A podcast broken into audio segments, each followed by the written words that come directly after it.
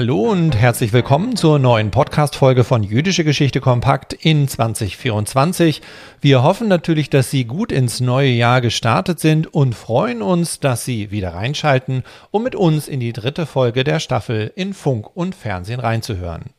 Nachdem wir in der ersten Folge die Autorin und Regisseurin Gabriele Rose zu Gast hatten und einen Blick in die Produktionshintergründe des Dokudramas Arassi, der Engel von Hamburg nehmen konnten, und in der zweiten Folge dank Lea Wohl von Haselberg Neues über die jüdische Filmgeschichte der Bundesrepublik und deren Quellen erfahren konnten, nimmt die nun dritte Folge die jüdische Geschichte und Kultur sowie den Umgang mit eben dessen im Bereich des Funkhauses des NDR hier in Hamburg genauer in den Blick.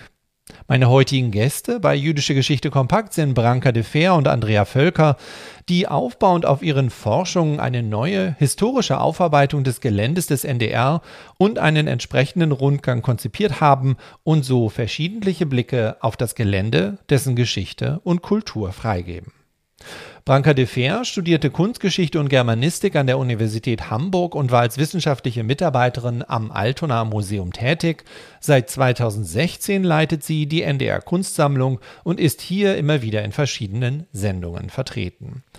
Andrea Völker wiederum verfolgte das Studium der Illustration, Malerei und Druckgrafik an der HW in Hamburg bzw. der Winchester School of Art in England sowie der Kunst- und Bildgeschichte an der Humboldt-Universität zu Berlin. Seit 2018 promoviert sie im Kolleg Primus Promovieren im Museum der Leuphana Universität Lüneburg zum Thema Kanonbildung in Sammlungspräsentationen der Kunst des 19. Jahrhunderts in Kooperation mit der Hamburger Kunsthalle und erarbeitet freiberuflich hier immer wieder Ausstellungskonzepte, Führungen und Veranstaltungsformate. Die neu erarbeitete historische Aufarbeitung des Geländes des NDR hier in Hamburg bietet damit die Hintergrundfolie, um sich an die jüdische Geschichte und Kultur sowie den Umgang mit derselben und deren Wirkmächtigkeit bis in die heutigen Debatten dieser Stadt anzunähern und damit neue Aspekte zum Staffelthema in Funk und Fernsehen herauszuarbeiten. Wir wünschen viel Spaß beim Zuhören.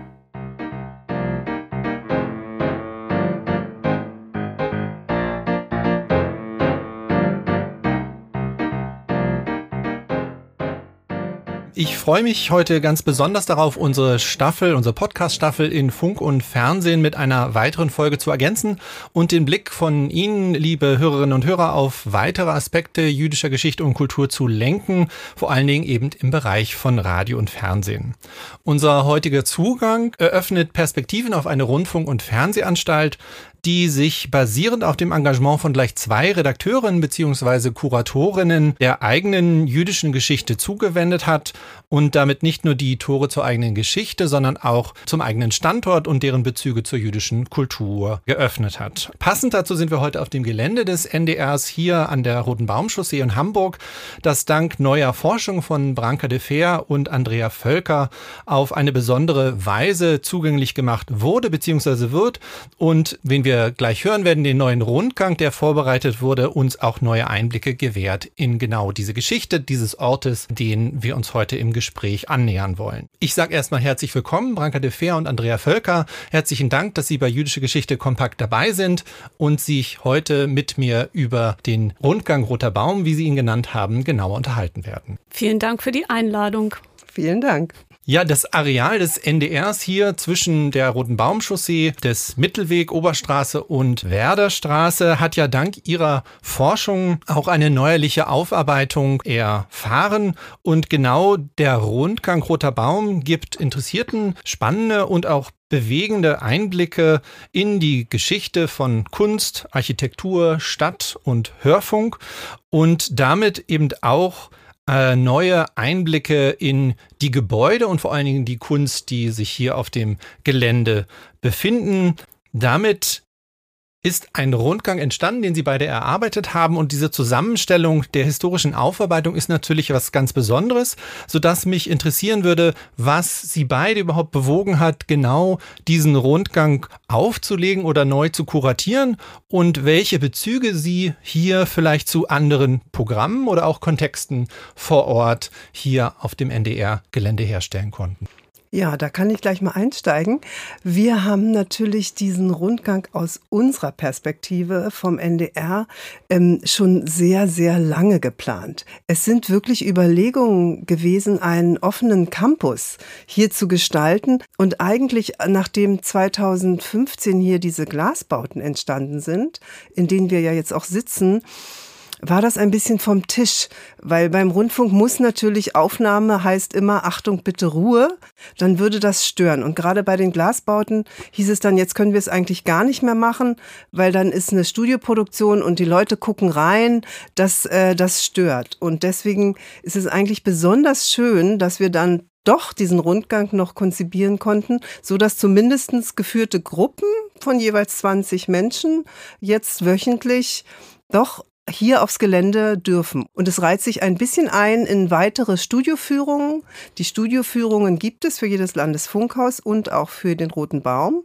Und ergänzend hat sich eben die Welle NDR Kultur, hatte die Idee, noch einen speziellen Rundgang für Kulturinteressierte zu konzipieren. Und wenn man dann zwei Kunsthistorikerinnen damit beauftragt, ähm, dann wird das natürlich auch keine klassisch rundfunkhistorische Führung, sondern wir sind erstmal so ein bisschen mit der Intention rangegangen, zu fragen, wie können wir dieses Areal auch in der Hamburger Stadtgeschichte so ein bisschen verorten und was ist das Besondere an diesem Areal? Weil ich glaube, jeder Hamburger, jede Hamburgerin weiß um den NDR und um das Gelände, aber weiß auch nicht so richtig, was sich dahinter befindet und ist erstmal neugierig. So ging es mir auch. Also ich bin Hamburgerin. Ähm, aber jetzt nochmal wiederzukommen und zu gucken, was gibt es hier eigentlich auch zu entdecken. Also ich muss sagen, das hat mich positiv sehr überrascht, weil dieses Gelände tatsächlich mh, mm, Bauaufgaben und Gebäude aus letztlich zwei Jahrhunderten umfasst. Wie Sie auch schon gesagt haben, die Kunst mit der Architektur der Stadt und Zeitgeschichte, aber eben auch der hamburgischen Geschichte verknüpft und an diesem Ort irgendwie auch verortet. Mhm. Und ich glaube, das Besondere ist ja daran, dass jüdische Geschichte ein Teil des Ganzen ist. Das finde ich eigentlich das Tolle, dass es eine integrative Geschichte ist, die hier erzählt wird und die sie versuchen aufzubereiten, ohne dass jüdische Geschichte ausgesondert wird, sondern immer im Gesamten erzählt wird. Genau was die gesagt haben, dass es auch so eine Interaktion gibt zwischen den Teilen, die man als jüdisch bezeichnen würde und den Teilen, die man als kunstgeschichtlich bezeichnen würde, ja. dass da eine ganz komplexe Interaktion und Beziehungsgeschichte sich entfaltet. Und dafür vielleicht nochmal die Frage, wie können Sie Jüdisches in dieses komplexe Gebilde einbinden, was Sie uns gerade schon entworfen haben? Naja, es war interessant, ähm, dass uns natürlich mit diesem israelitischen Tempel hier auf dem Gelände uns sozusagen ein ganz zentrales und wichtiges, noch stehendes jüdisches Bauwerk entgegengetreten ist. Also es ist ja wirklich so, dass wir das alle hier auf dem Gelände kennen. Und natürlich äh, kennt man das Rolf Liebermann Studio, aber niemand geht täglich in seinem Ablauf in die Geschichte rein. Und in dieser Aufarbeitung war es für mich auch so spannend, also überhaupt diese jüdischen Aspekte erstmal wieder zu entblättern und hervorzuholen. Zunächst ist für mich das Rolf Liebermann Studio ein Haus gewesen, in dem ich selber viel gewesen bin, als Konzerthaus. Wir haben hier unseren äh, Hans Schmidt Isserstedt und legendäre Orchesterleiter. Wir haben das neue Werk, das alte Werk Musikalische Reihen das ist zunächst das, was ich damit verbunden habe und was auch sehr viele, glaube ich, Besucherinnen und Besucher, die zu uns kommen, damit verbinden. Und dann sind sie so erstaunt, wenn wir eben die Geschichte, die wir aufgearbeitet haben, erzählen und dann direkt in die jüdischen Themen reinkommen. Ich glaube, das ist wie in einer guten Ausstellung und auch einer guten Führung, dass die Objekte und die Quellen der jeweiligen Objekte ja auch die Erzählung lenken. Mhm. Also die Architekturen und auch die Kunstwerke und die Protagonisten, also die Architekten, die Künstler, aber auch die Dargestellten, geben ja auch so ein bisschen die Erzählung vor. Und eine dieser Hauptfiguren, die sich wirklich ähm, überall hier auf dem Gelände findet, ist eben Heinrich Herz, ähm, der Entdecker der elektromagnetischen Wellen. Und ähm, schon alleine dadurch zieht natürlich auch eine jüdische Geschichte in dieses ganz, in diese ganze Erzählung und diese Debatte auch der Ein- und Ausblendung dieser Figur und dieser Person. Mhm. Einfach, wenn man rückblickt, ähm, das Rundfunkhaus ist 1931 eröffnet worden. Also wir nehmen die ganze Geschichte mit. Ähm, und das ist schon spannend, weil, wie Sie auch richtig gesagt haben, das ist nicht so ausgesondert, sondern es ist einfach wirklich ein fester Bestandteil dieser Gesamtgeschichte dieses Areals. Also mhm. Und der jüdischen und hamburgischen Geschichte zugleich. Das ist ja, ist ja gerade genau. so spannend. Also 1931 genau. wurde auch der israelitische Tempel eröffnet. Also zur gleichen Zeit sozusagen passiert hier sehr viel auf dem Gelände. Und das Neue, was jeder entdecken kann, der teilnimmt oder sich das Gelände annähert, dass das Neue zum Teil sehr offensichtlich ist, genau was Sie gerade gesagt haben, der israelitische Tempel, den man auch von außen erkennt, aber eben, dass es noch mehr Aspekte gibt, die, wie Sie gerade gesagt haben, eben die Geschichte von Heinrich Herz, die sozusagen verwoben ist in dieses, in diese Gesamtgeschichte des, dieser Anstalt, genau. äh, der Technik, die dahinter steht, die eben auch dann gewürdigt wird durch bestimmte Kunstwerke, auf die wir später vielleicht noch genauer zu sprechen kommen, aber sozusagen dieses Neue, was man sich langsam erschließen kann oder wie Sie sagen, entblättern. Also dass man verschiedene Schichten sich weiter annähert. Und vielleicht dieses, dieses Neue würde mich interessieren, was war für Sie gerade auch in diesem Prozess, sich den Geschichten, muss man ja schon sagen, anzunähern. Was war hier vielleicht auch das besondere Neue, das Sie sich erarbeitet haben in der Zusammenstellung dieses Rundgangs Roter Baums? Das Tolle daran ist tatsächlich, und da muss ich auch nochmal ein ganz großes Dankeschön an den Norddeutschen Rundfunk aussprechen, dass wir so frei waren in der Konzeption und dass es uns auch relativ offen gestellt war, wie wir das Ganze angehen und dass wir uns wirklich von den Objekten, also von den Gebäuden, von der Kunst, von den Geschichten haben lenken lassen können. Und wir sind wirklich in die verschiedenen Archive gestiegen. Also wir waren im Kunsthallenarchiv, wir waren im Staatsarchiv, wir waren in der Kulturbehörde, im NDR-Archiv. Wir haben wirklich viele, viele Gespräche geführt und ähm, Geschichten zutage gefördert, von denen wir selber nicht wussten, dass es die gibt.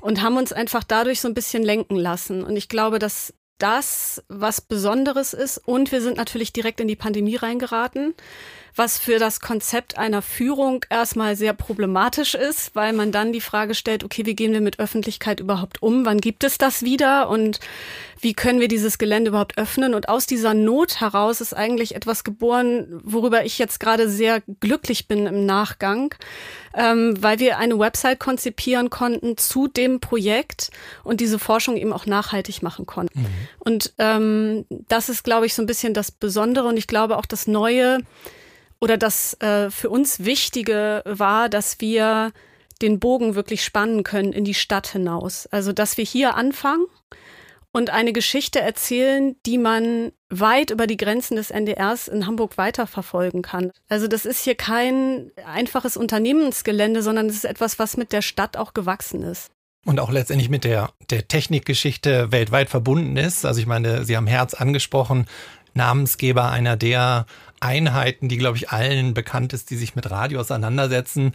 Ähm, also ja wirklich auch nicht nur im Hamburg ein großes Thema sind, sondern auch über, darüber hinaus. Und wir bei ähm, Jüdische Geschichte Kompakt haben immer das Prinzip, dass wir eine Art Schlüsselloch eröffnen wollen durch Objekte mhm. und dadurch einen Blick freigeben wollen auf auch größere Fragen oder vom Kleinen ins Größere verbinden. Und gerade was Sie gesagt haben, habe ich mich genau daran erinnert gefühlt, dass Sie durch Objekte oder Objekte im größeren Sinne, ganze architektonische Bauten, letztlich ein Schlüsselloch den Besucherinnen und Besuchern anbieten, der ihnen viel weitere Themen überhaupt noch eröffnet. Und da ist es, glaube ich, auch toll, dass es so eine Verlinkung gibt zwischen der realen Führungswelt, nenne ich sie jetzt mal, und der digitalen Entdeckungswelt in der Homepage, die Sie gerade angesprochen haben. Und vielleicht würde ich Sie bitten, ob es vielleicht ein oder zwei Objekte gab, die in dieser Führung, die Sie ja konzipiert haben und die auch, wie Sie auch schon gehört haben, liebe Hörerinnen und Hörer, es gibt Blicke frei zu einer vielschichtigen Geschichte, also nicht nur jüdische Geschichte oder nicht nur jüdische Aspekte, ähm, dass Sie uns vielleicht ein oder zwei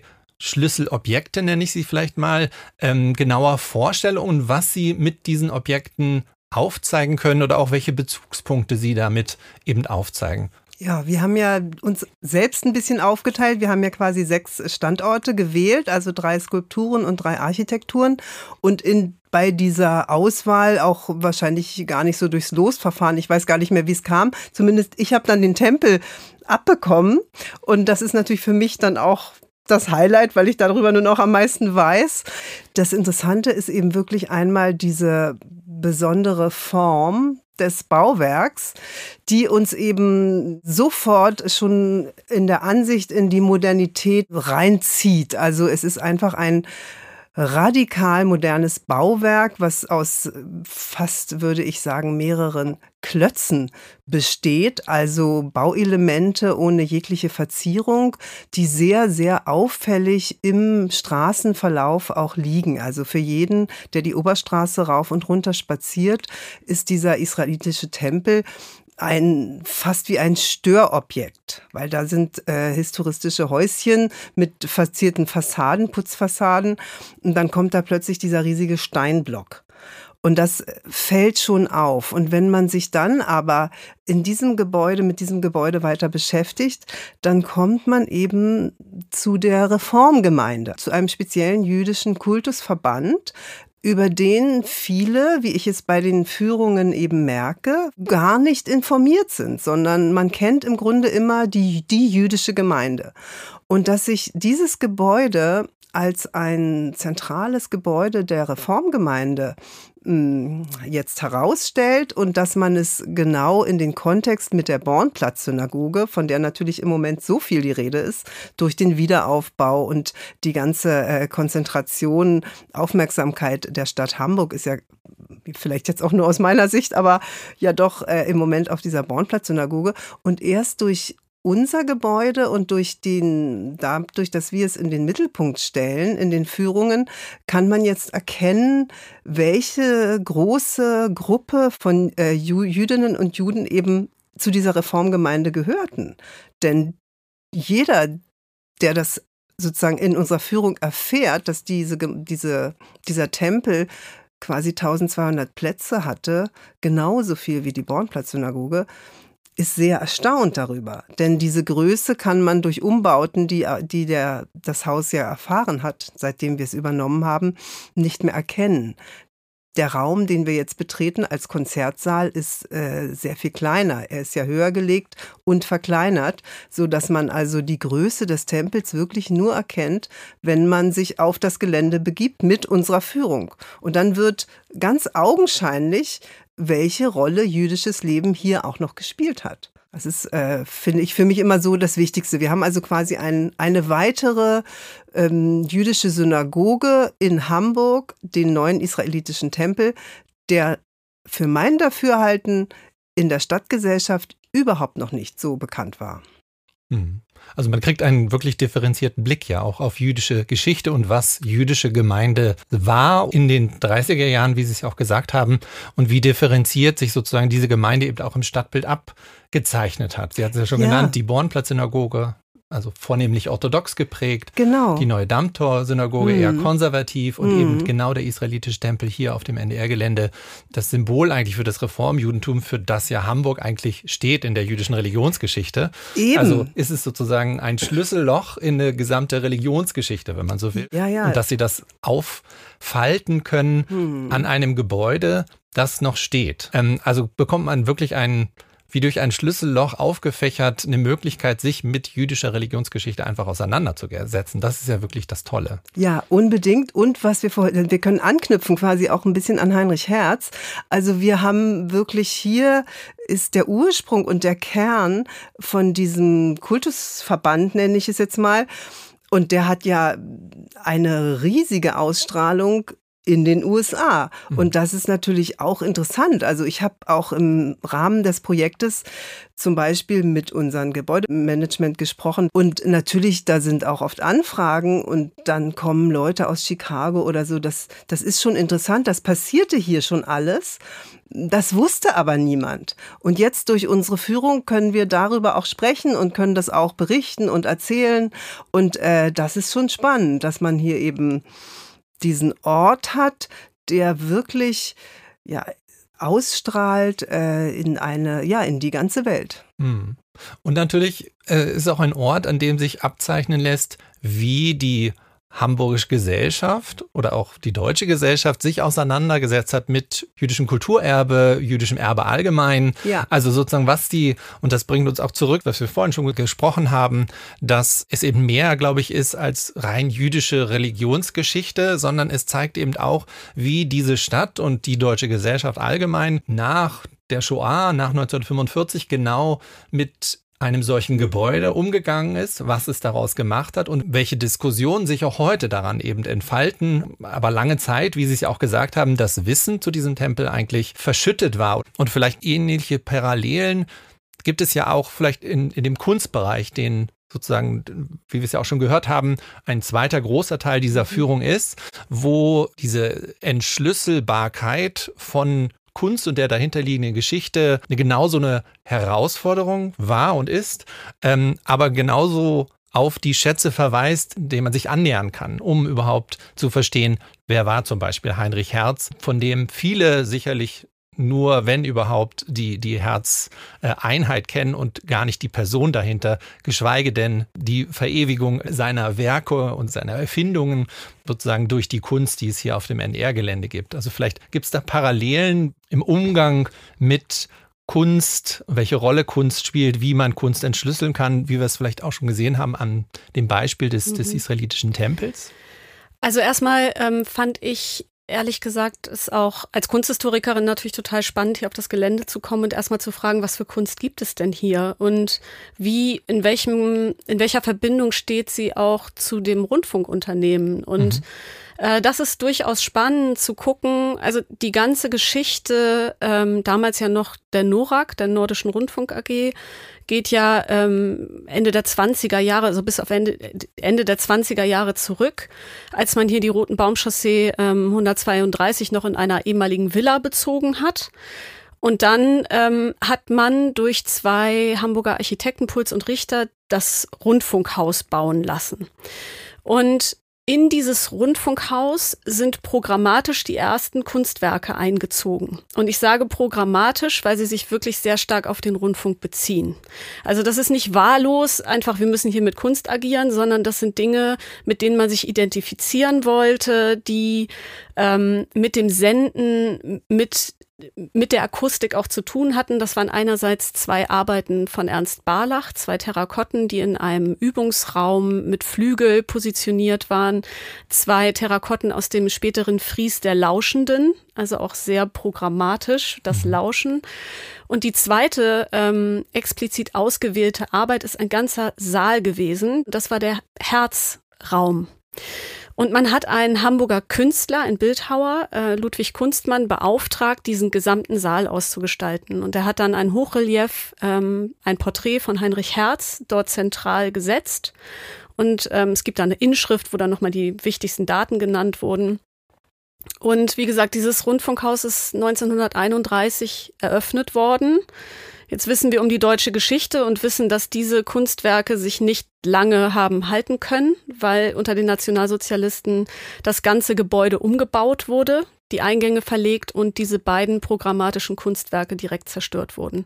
Sprich, diese Geschichte können wir heute noch erzählen, wir können sie aber nicht sehen. Mhm. Interessant ist aber, dass mit diesen ganzen Umbauten, dieser langen Unternehmensgeschichte des NDRs, Heinrich Herz immer wieder Einzug nimmt. Und wenn Sie heute ins Besucherzentrum des NDRs kommen, dann schauen Sie mal nach rechts, dann sehen Sie auch ein Relief, äh, ein Porträt von Heinrich Herz. Und eine ganz wichtige Arbeit ist für jeden ähm, sichtbar und auch Teil unseres Rundgangs und für mich eine absolute Schlüsselarbeit unseres Rundgangs, nämlich die Ätherwelle von Friedrich Wild, die an der Roten Baumchaussee ähm, steht. Das ist eine große Bronzeplastik, die eine sehr bewegte Geschichte hat. Ähm, und ich werde versuchen, sie jetzt knapp äh, wiederzugeben, weil ähm, sie sich wirklich über viele Jahrzehnte erstreckt. Ende der 20er Jahre, 1928, gab es in Hamburg die Diskussion oder den Wunsch, ähm, Heinrich Herz ein Denkmal zu setzen. Und man hat gesagt, man möchte Heinrich Herz ein Denkmal setzen, aber eigentlich möchte man kein Porträt von ihm, sondern man möchte eine Visualisierung seiner Forschung. Das aber gern figürlich. So, und jetzt ist die Frage, wie stellt man elektromagnetische Wellen figürlich dar? Das ist schon eine sehr ambitionierte künstlerische Aufgabe. Und man hat dann 29 diesen Wettbewerb ausgelobt und explizit drei Künstler angefragt. Und das war einmal Friedrich Wield, Albert Wöbke und dann Ludwig Kunstmann, der eben auch schon dieses, äh, diesen Herzsaal für das Norakhaus ähm, angelegt hatte. Und Friedrich Wild hat dann den Zuschlag bekommen und hat eine Figurengruppe, also zwei menschliche Figuren, Mann und Frau, ähm, in einer wirklich monumentalen Plastik angelegt, ähm, die Bewegung, Dynamik, ich weiß nicht was symbolisiert, die ist wirklich wahnsinnig spannend.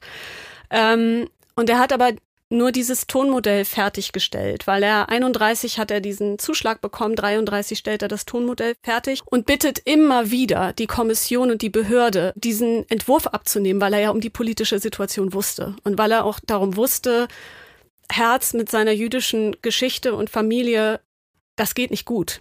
Und es ist nicht gut gegangen. Dieser ähm, Auftrag hat sich zerschlagen. Er hat diesen Auftrag nie umsetzen können. Er hat das Tonmodell fertiggestellt und das Gipsmodell. Und 1940 hat er sich selbst das Leben genommen. Also er hat den Bronzeguss seiner Hauptarbeit, sozusagen seines Hauptwerkes, gar nicht mehr miterlebt. Und er hat 1936 ähm, sein Kunstleinatelier räumen müssen. Und das ist, glaube ich, der Moment gewesen, wo man ähm, diese, diese Gipsarbeit oder diesen Gipsentwurf in Teilen im Depot der Hamburger Kunsthalle eingelagert hat. Und in den 80er Jahren hat man das Ganze sozusagen wieder gehoben und auf Initiative der Erben von Heinrich Herz und den Nachlassverwalter von Friedrich Wild diese Arbeit 1988 posthum das allererste Mal gießen lassen. Und 1994 ist sie dann erstmals aufgestellt worden an der Außenalster im Eichenpark und dann erst 2016 dahin gebracht worden, wo sie heute steht, nämlich an der Roten Baumchaussee. Mhm. Was ja wirklich ganz spannend ist, dass es so eine Art Gleichzeitigkeit gibt, genau auf diesem Gelände. Also während der Künstler darum kämpft, seine Kunstwerke überhaupt noch in den 30er Jahren umsetzen zu können, äh, feiern auf der Gegenstraße die Gemeinde ihr 120-jähriges Bestehen, eines der letzten großen Feste, die es in diesem Tempel gegeben hat. Und auch wie lange es sozusagen in dieser Stadt braucht, um irgendeine Art Umgang zu finden, dass das an sowohl Architektur als auch an der Kunst sich widerspiegeln lässt. Und darum ist, ja, wieder zurückkommt auf das, äh, dieses Schlüsselloch, wo man durchgucken kann, eben auch auf die, nicht gar nicht jüdische Geschichte, sondern eben die hamburgische Geschichte so, so wichtig, dass das eben ein Teil des Ganzen irgendwie ist. Ne? Und wie eng diese ganzen Dinge auch miteinander verwoben sind. Also wie gesagt, ich hatte es jetzt eben auch äh, Wild mit seinem Atelier in der Hamburger Kunsthalle, also so Dreh- und, Dreh und Angelpunkt der Kunst entwirft aber dieses Denkmal für den öffentlichen Raum, was aber wieder also sehr eng mit dem Rundfunk verknüpft ist. Also man kann von diesem, und ich finde dieses Bild des Schlüssellochs wirklich sehr, sehr schön dafür, weil ich glaube, man kann von hier aus wirklich sich drehen und in die Stadt reingucken und dann auch über die Stadt hinaus. Und ähm, ja, ich glaube, das ist auch tatsächlich das, was, was uns ganz wichtig war, dass das sich nicht nur auf dieses Areal hier bezieht, sondern dass sich von hier wirklich der Bogen spannen lässt. Mhm. Ja, das ist auch uns noch mir auch noch mal ganz speziell aufgefallen, als ich mich eben näher mit den beiden Architekten und den beiden Innenraumgestaltern vom Tempel beschäftigt habe. Also die beiden Architekten sind ja Felix Ascher und Robert Friedmann. Es war eigentlich damals so, dass es einen Wettbewerb gab. Ascher bekam, glaube ich, den ersten Preis und Friedmann den dritten. Und dann wurden aber die beiden aufgefordert, aus diesen dem ersten und dem dritten Preis wurde dann ein neuer Entwurf gestaltet. Also letztlich wurden es eben zwei jüdische Architekten und auch die beiden Innenarchitekten waren äh, jüdischen Glaubens. Und insofern haben wir dann auch eine explizite Einzelleistung von vier ähm, Juden. Das finde ich sehr interessant. Und da ist es eben so, dass ja Robert Friedmann zum Beispiel auch in der Jahresstadt äh, mitgebaut hat. Und wenn man sich das eben dann anschaut, wo diese Architekten tätig waren und weil wir von einem Zusammenhang der mir jetzt erst vor kurzem aufgefallen ist, das ist noch gar nicht nachzulesen, ist eben, dass ja Felix Ascher zuvor äh, die Singerwerke gebaut hat. Also in Wittenberge, das ist ja Norddeutschland auch. Und dort vor allen Dingen einen großen Uhrturm. Und man steckt ja immer nicht drin, aber ich denke mir, wie ist das zeitgleich, bauen Puls und Richter das Haus eins, wie wir es heute nennen, ähm, mit dem besonderen Uhrturm. Und unweit davon, also ein Steinwurf entfernt, baut Felix Ascher, der gerade einen riesigen Uhrturm realisiert hat, jetzt diesen jüdischen Tempel. Also da muss doch auch ein Interesse und ein Miteinander vielleicht gewesen sein. Also das äh, ist wirklich, wirklich sehr interessant. Und eben äh, Norm Slutsky zum Beispiel, einer dieser Innenarchitekten, ist ja, den finden wir, seine Werke finden wir im Museum für Kunst und Gewerbe. Und also das ist, sind Designobjekte von einer unglaublichen Qualität heute. Das sind ja alles Bauhäusler. Also er war tatsächlich ja in Weimar Leiter der Metallwerkstatt und auch, äh, die haben auch eben die Lampen und das Licht angefertigt. Das sind seine seine Entwürfe gewesen, die wir dort im Tempel jetzt nicht mehr sehen können, aber von denen ja Abbildungen existieren. Das sind alles diese Verknüpfungen in der Stadt. Das ist wirklich ähm, eben nicht hier ein abgegrenztes Gelände, wir sind NDR und draußen ist sozusagen, damit haben wir nichts zu tun, sondern gerade dieses Netz ist äh, für uns das Interessante und auch das, woran wir ja noch weiter stricken. Ja, und vielleicht, um da den Bogen auch nochmal wieder zum Rundgang zu spannen, das, glaube ich, Besondere an diesem Areal, was ja an sich ein Unternehmensareal ist, es zeigt aber so viel dieser Hamburger Geschichte, die letztlich mit 1826 und einem alten Landhaus losgeht und dann über ein eine, eine Villa des Historismus aus den 1880er Jahren. Dann haben wir irgendwie eine Polizeiwache aus den 1880er Jahren in Roten Backstein, den israelitischen Tempel, äh, ein Rundfunkhaus und das alles wirklich, ja, auf einem doch recht überschaubaren Gelände. Also da kommen so unterschiedliche Bauaufgaben und wie du ja auch gerne immer sagst, die Umnutzung der Räume. Also hier lassen sich einfach so viele Geschichten erzählen und ähm, ich glaube, das ist das Besondere auch an diesem Areal. Ja, und wir haben noch weitere Verknüpfungen, eben jetzt auch gerade, das, das ist das Interessante am Tempel, dass da ja jetzt wirklich aktuelle Forschung auch stattfindet. Also vieles wird gerade publiziert, da will ich jetzt auch gar nicht vorgreifen, aber schon spannend ist eben, dass wir auch ja innerhalb des Tempels zwei große Tafeln haben, die Alfred Marlau gestaltet hat. Das ist eben ein ganz bekannter Hamburger Künstler. Marlau war dann mit äh, Elisa Hansen, einer bekannten Pianistin, verheiratet. Das sind die Verbindungen Musikhochschule, das Musikhaus, so wie der NWDR den Tempel nannte, und dann auch diesen Künstlern und Persönlichkeiten hier in der Stadt. Und das äh, sind wirklich viele Geschichten, Schlüsselloch-Thema nochmal, die man natürlich auch über die Biografien eröffnen kann. Also Friedrich Adler zum Beispiel, der zweite, das, der auch das Innen, als Innenarchitekt gewirkt hat, wo ich dann zunächst dachte, gut, das ist ja alles Bauhaus, die haben nur den Tempel gemacht, hat ja auch an der Bornplatz-Synagoge später mitgewirkt. Also mhm. er war ja auch Professor an der an der Hochschule und da kann man dann wirklich seine Arbeiten eben in der Bornplatz-Synagoge und woanders überall finden.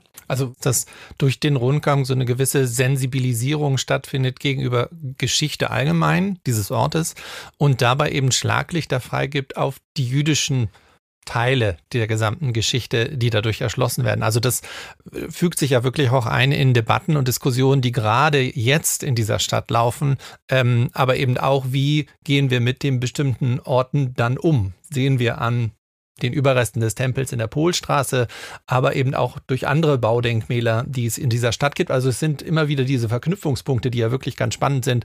Das ist eben, und da kommen wir zurück zum Anfang der Geschichte, dass es nicht rein jüdische Religionsgeschichte ist oder sein kann, sondern sich immer diese, diese Brücken schlagen lassen hier in, in der Stadt. Am Ende einer jeden Folge fragen wir unsere Interviewpartnerinnen und Partner nach einem bestimmten Ort, real oder digital, die sie unseren Hörerinnen und Hörern empfehlen würden, um genau dieses Thema nochmal nachklingen zu lassen. Neben natürlich der Einladung, den Rundgang Roter Baum hier am NDR einfach mal mitzuerleben, haben Sie da einen bestimmten Tipp, wo man die Auseinandersetzung mit jüdischer Geschichte vielleicht nochmal nacherleben könnte?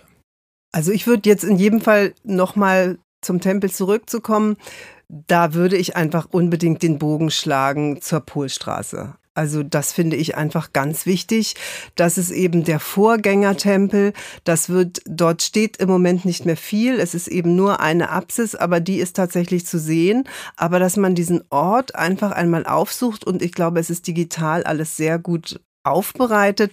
Man findet also viel über den ursprünglichen Bau, der ist dort in Gänze auch zu sehen. Interessant ist auch die noch vorhergehende Geschichte, die geht ja bis 1817 zurück. Auch das ist wichtig, über, um überhaupt zu verstehen, was es für eine Entwicklung dieser, speziell dieser Reformgemeinde in der Stadt Hamburg, ich sage jetzt mal bis zur Pogromnacht 38 gegeben hat, um dann auch noch mehr diesen ja diesen abrupten Bruch spüren zu können. Das, das ist immer wichtig, dass man sich mit dieser Geschichte beschäftigt, weil da ja auch seit 2004 eben jetzt wieder angeknüpft wurde und ähm, diese Geschichte wird gehoben. Das, das ist gerade das, was aktuell in unserer Stadt passiert. Also ich würde sagen, erstmal zu uns kommen, zum Rundgang Roter Baum und dann tatsächlich je nach eigenem Interessensschwerpunkt und Gebiet. Also Sie haben ja auch gesagt, digital darf ich auch nennen. Also von daher, äh, wir haben uns wirklich bemüht, auf der Website zu den einzelnen Objekten immer auch einen Verweis zu geben, wo man diese Spuren weiter in Hamburg verfolgen kann und wo die jeweiligen Architekten oder die Künstler oder auch die Porträtierten ähm, weiter, weiterhin zu finden sind. Und einige Orte sind eben der Ohlsdorfer Friedhof, der Hamburger Stadtpark, die Hamburger Kunsthalle, auch das Barlachhaus. Und wir hoffen einfach, dass wir mit unserem Rundgang ein bisschen neugierig machen können ähm, und vielleicht auch wirklich so ein bisschen sensibilisieren für die alltäglichen Wege, die man geht.